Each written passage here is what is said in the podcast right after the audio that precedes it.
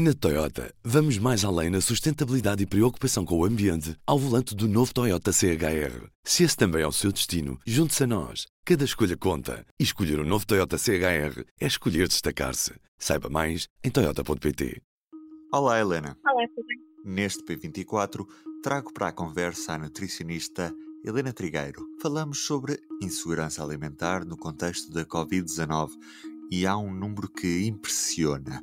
Um em cada três portugueses pode estar a ter problemas no acesso a alimentos por dificuldades económicas. Vamos ouvir a Helena. No geral, a Covid-19 o que provocou foi, foi um aumento muito grande a nível global na insegurança alimentar. Ou seja, tens um aumento de pessoas com dificuldade em garantir um acesso a qualquer momento a alimentos suficientes, eh, seguros, nutricionalmente adequados, eh, portanto, que, que permitam satisfazer as suas necessidades nutricionais, energéticas, as preferências alimentares. A pandemia acabou por condicionar aqui este acesso, este acesso aos alimentos, porque é um acesso que tem de ser possível do ponto de vista físico, social, económico e, e portanto, tu no início da, da pandemia tiveste um problema essencialmente de acesso devido ao confinamento e à quarentena, depois, com o estabelecimento da crise económica, o que tu tens e vais ter ainda mais é uma, uma insegurança alimentar devido à diminuição brutal do poder de compra das pessoas. E, portanto, a insegurança alimentar não é um problema de agora, mas se antes estávamos a falar de 135, mais, aproximadamente, milhões de pessoas, hum, à partida, no final de 2020, podemos estar a falar de cerca de 260 milhões.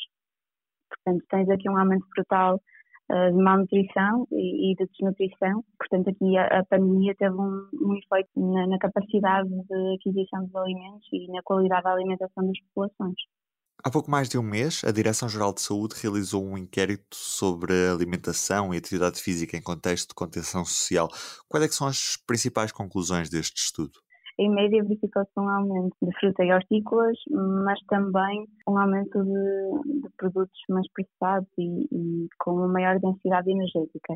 O que parece ter acontecido é que, de facto, nós não conseguimos caracterizar um comportamento modelo neste consumo alimentar, porque acabou por variar muito de acordo com, com a situação laboral das pessoas, eh, com aquilo que já eram os hábitos das pessoas e aqui dos portugueses, mas é de facto esse o panorama que temos e os dados que temos a nível nacional. E, e claro que, do ponto de vista de aquisição de alimentos, estando confinados, estamos certamente mais condicionados. Estamos também, muitas das vezes, para quem vive sozinho uh, ou, ou, quem tem hábitos alimentares mais uh, liberais, por assim dizer, não estamos tão fixos e, e tão presos à rotina alimentar, o que, por exemplo, para pessoas com predisposição uh, doenças de comportamento alimentar ou que tenham uma relação mais complicada com a alimentação, pode ser mais complicado de gerir, porque não há situações sociais em que se tenha de, de comer. Portanto, para algumas pessoas acaba por fazer com que haja um aumento do consumo uh, e até muitas vezes um descontrole de consumo. Para outras pessoas acaba por fazer com que seja mais fácil a legitimação de, de alguns comportamentos alimentares mais complicados. A alteração de hábitos sociais acaba também por ter efeitos no próprio número de refeições. No geral, lá está, a quebra da rotina e o facto de estar num período de isolamento, está provado que de facto pode uh, aumentar aqui a, a probabilidade de, de, incorrermos em comportamentos um, alimentares mais um, deletérios. Tens o, o, facto de não, não teres a obrigatoriedade social das tais refeições que, que te falava, o facto da, da quebra dos horários das refeições potenciar e, e, permitir que não as faças. Por outro lado, no caso uh, de ambientes com boa disponibilidade alimentar, uh, de haver esse panorama benéfico, pode haver também, claro, um aumento do consumo alimentar, uma vez que, que o indivíduo está em casa, né? está em casa, está a trabalhar em casa e tem os alimentos uh, 24 horas ali disponíveis. E, portanto, acaba por ser mais complicado gerir em gestão um, e, e, o que também mostra este estudo da GES é que, de facto, uh, segundo os dados que, que, que, que, li, é que, de facto, um, há uma porcentagem considerável que, que reforça que aumentou o peso. Mas aqui, é como te disse, o comportamento padrão não existe, porque foi, foi bastante variável e, e muito dependente das, das circunstâncias inerentes ao confinamento de cada um. Helena, há menos de um mês o Banco Alimentar falava em mais de 60 mil portugueses dependentes de assistência alimentar. Isto também é um fator de risco, porque os alimentos doados acabam por não ter a variedade necessária para uma alimentação equilibrada?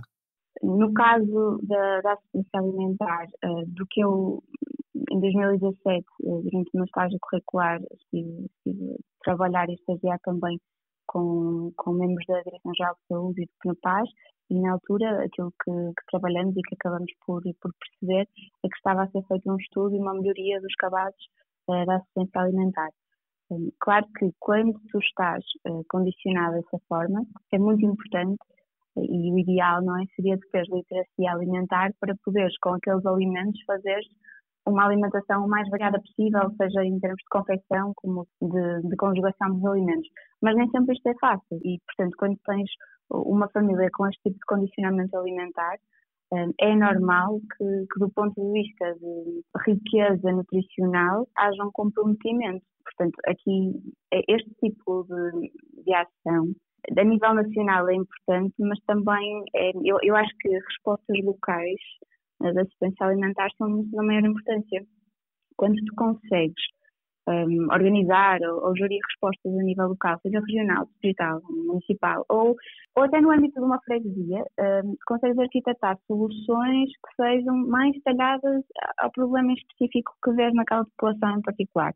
Um, daí a importância de, de ter uma articulação entre profissionais de saúde, entre os municípios, porque aí tu, tu lá está, consegues olhar para o problema uh, de uma forma mais cirúrgica, em vez de tentar organizar uma política uh, nacional. Claro que as políticas nacionais têm uma maior importância, mas, mas eu acho que é, é, é, mesmo muito relevante que os órgãos de gestão locais sejam sensibilizados para, para este problema e para, para as, os problemas uh, do ponto de vista alimentar e as suas consequências que, que a pandemia vai trazer, principalmente em populações já mais vulneráveis e populações que já não estavam com segurança alimentar antes da Covid, para quem o impacto da, da pandemia foi certamente maior e para quem o impacto na saúde eh, da alteração dos hábitos alimentares vai ser certamente maior.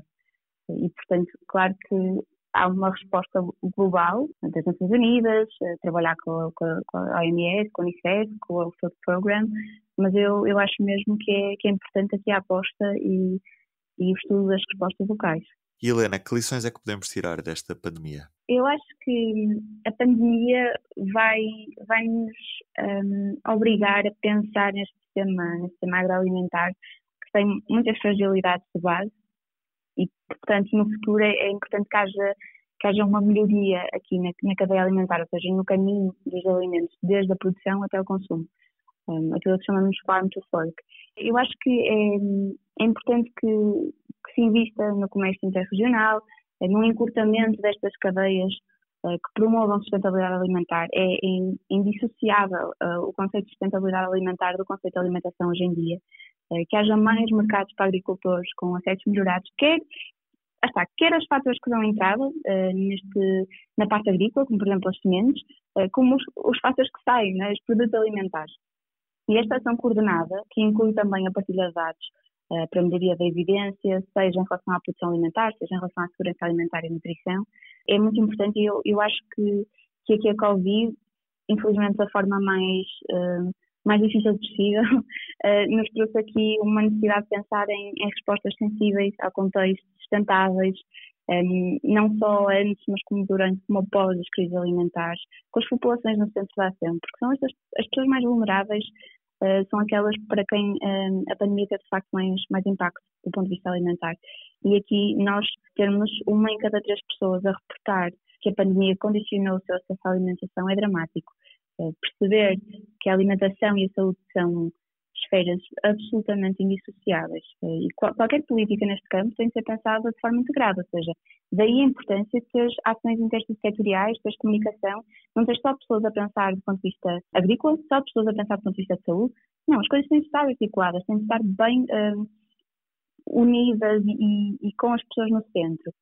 Uh, e, portanto, eu acho que, infelizmente, a Covid nos vai, nos vai obrigar a pensar nisto e eu espero que nós demos, de facto, a importância uh, que este assunto merece, porque um, a frase não é minha, é do David Beasley, mas aqui eu acho que, como ele diz, os líderes devem estar preparados uh, e agudamente alertas para o potencial de uma pandemia de, de uma doença infecciosa, no caso da Covid-19, uh, com uma pandemia de desnutrição. Uh, portanto, esta, esta sobreposição de crises, crise de um ponto de vista infeccioso, a pandemia de desnutrição, de malnutrição, a crise económica, são tudo circunstâncias que nos vão obrigar muito a repensar o sistema eh, os vários sistemas em que nos movemos, nomeadamente o sistema agroalimentar, que precisa certamente de, de algumas melhorias. Muito obrigado, Helena. Muito obrigada, Ruben. Em todos os momentos, a fidelidade continua consigo, para que a vida não pare. Fidelidade Companhia de Seguros S.A. E falta só mesmo as minhas despedidas. Eu sou o Ruben Martins e estou de regresso amanhã. Até lá. O público fica no ouvido. Na Toyota, vamos mais além na sustentabilidade e preocupação com o ambiente ao volante do novo Toyota CHR. Se esse também é o seu destino, junte-se a nós. Cada escolha conta. E escolher o um novo Toyota CHR é escolher destacar-se. Saiba mais em Toyota.pt.